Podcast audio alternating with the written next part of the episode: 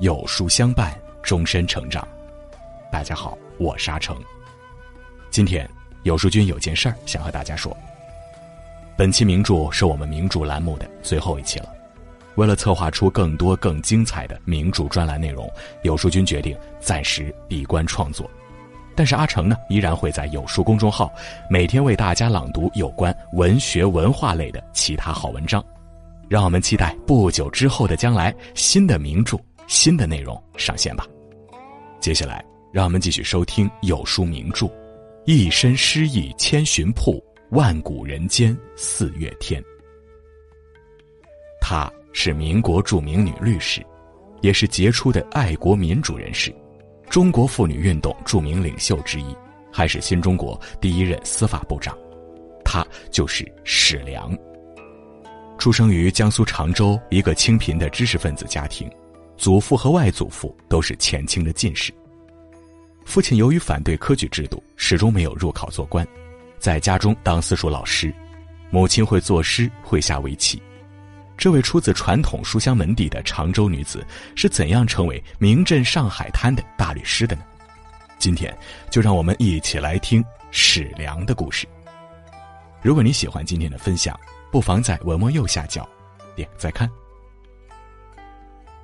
常州有八亿名都之称，位于江苏南部，北挟长江，南衔太湖，崇文重教，经济发达，还有便捷的交通。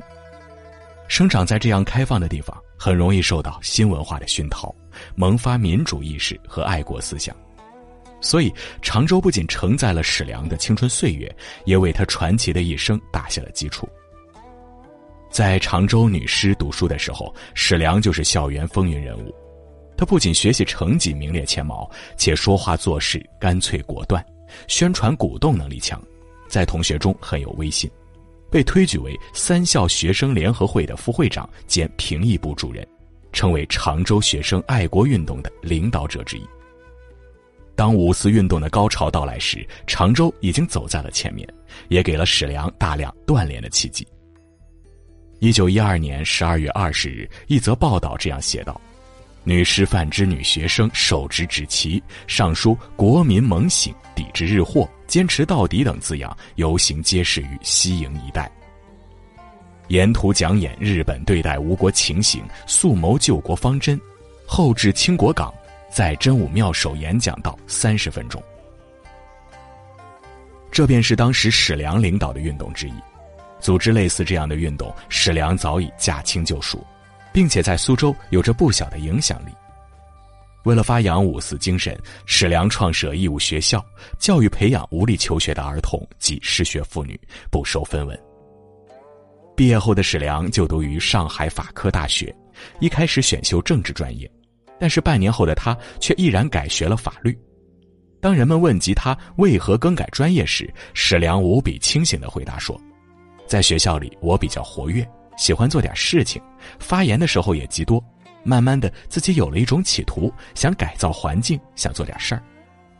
当时又傻傻的痴想着要一个国家走上正途，只要政治上来几个人才就好了，真有点一手打成天下的怪想头。所以我起初是进的政治系，过了半年，想想政治太空洞，不如学法律，我便感到不妨在这方面也试一试，做一个不出卖灵魂的律师。如果用一句话概括史良，那么他大概是一个中国式的理想主义者。也正是这样的脾性，使他闻嗅到一抹笃实、勇敢、坚强的气息，成为了始终坚持追求真理的人。毕业后，史良开始当律师。当时妇女被社会歧视，作为一个女律师，更是为业为艰。但史良深谙法律，口才锋利，办事干练，又为人仗义。因而所受案件常常胜诉，只要是他承办的案件，都竭力保障妇女的权利辩护，并对困难者义务办案，对离家无所依者为之谋职。善良高尚、坚持伸张正义的史良，很快就积累起良好口碑，声名斐著。一九三五年左右，日本帝国主义在侵略我国东北之后，步步紧逼，向内蒙、华北进兵，企图把中国变成日本的殖民地。就在一九三五年的下半年，在上海的一个会场里，黑压压挤满了人，连走廊里都人满为患。所有人的眼睛都看着台上的一个中年女人，这个人身材高挑，举动稳重。只听她字字铿锵的说道：“诸位，我们现在的中国人民可以受人压迫，任人残杀，土地今天被人割去一块，明天被人抢去几省。我们的内政外交没有一件不受人家的强制，人家的干涉，还能叫做国家吗？还能成为国家吗？”我们居人民半数的妇女，还能装吃装聋，躲在家里过苟安的生活吗？难道甘心在家里期待亡国奴的生活来临吗？不，绝不！今天我们上海各妇女团体和各妇女个人在此地集合，这就是我们中国妇女救亡运动的开始。慷慨激昂发表演说的，正是三十五岁的史良。他作为主要发起人，宣布上海妇女救国会成立，这也是他全面参加救亡运动的开始。那一天，上海的人们在街头会看到一支非常壮大的游行队伍，他们四人一排，挽着臂，怒吼着喊着口号，徐徐向前。领头的正是史良，这是空前的由妇女领导的示威运动。在史良的带领下，上海的爱国救亡运动蓬勃发展。各界救国会组织像雨后春笋般的组建成长起来。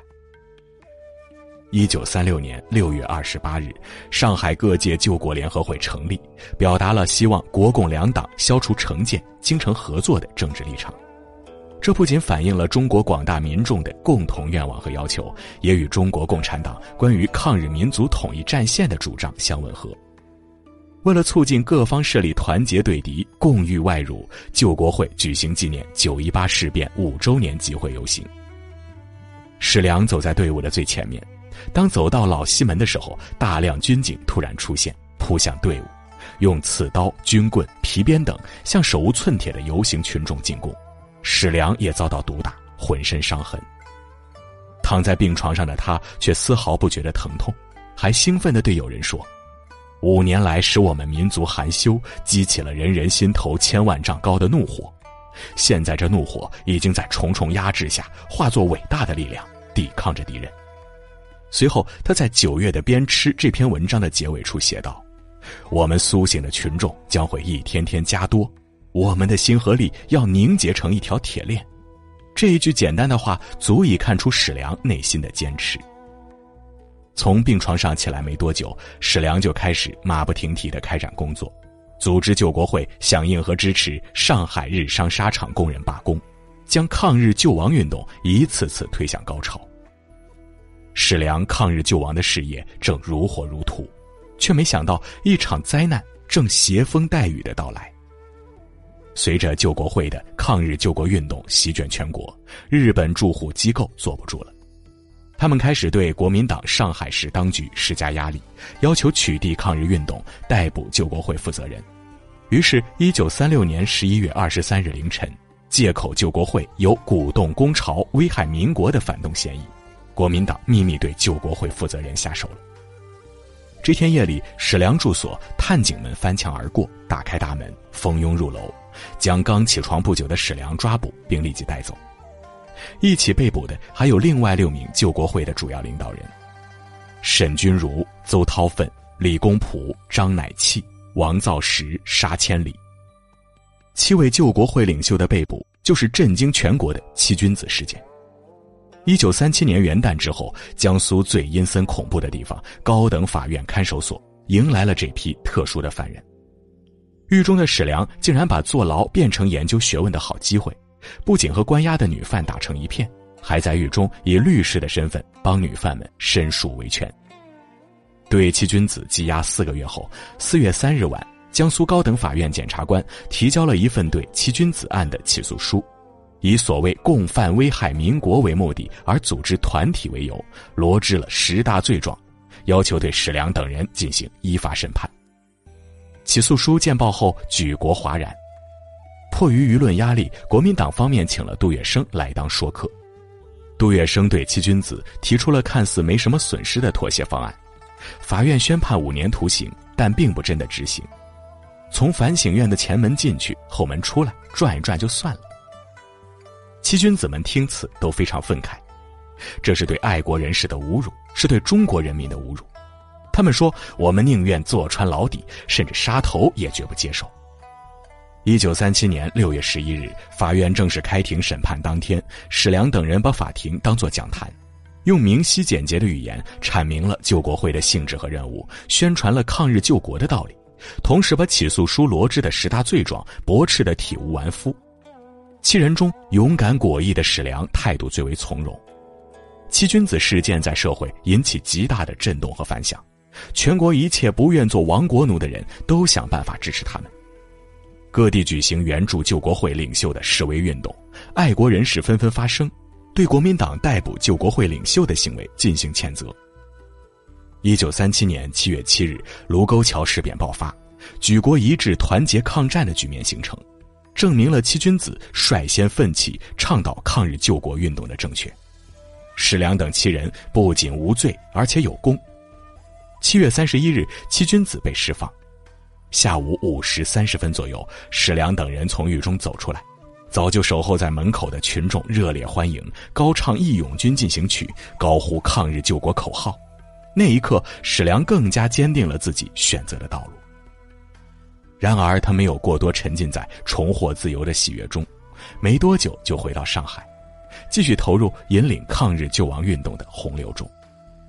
此后的史良一直力主正义，不为名利所动，周旋于各派政治力量之间，甚至经常冒生命危险营救一些受国民党迫害的共产党员和进步人士。他参与了中国民主政团同盟、中国人民政治协商会议。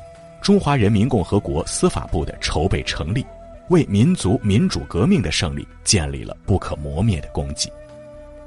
新中国成立后，史良任司法部长，参与制定《中华人民共和国婚姻法》，废除了包办强迫的封建婚姻制度，实行婚姻自由、男女平等，奠定了我国的法治基础。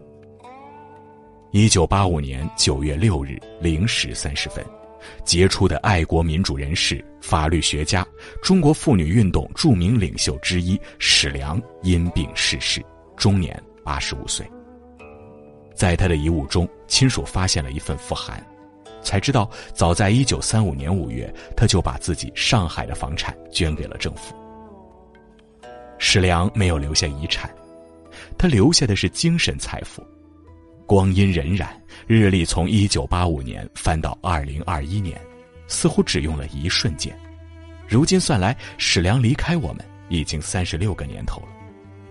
晚年，他在自己的回忆录中曾写道：“我很幸运，能够生活在这个最美好的世纪。”他却不知这个世纪因为他的存在和努力而多了多少美好。他的一生始终坚持追求真理，立场坚定。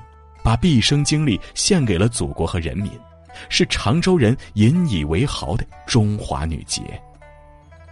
自古美人如名将，不许人间见白头。少年立志做律师，中年被捕宁死不屈，晚年虽疾病缠身，却仍为国为民。时光匆匆，八十五载人生实苦。史良却用不断追求真理的信念和胆量，披荆斩棘，在苦难里绽出花来。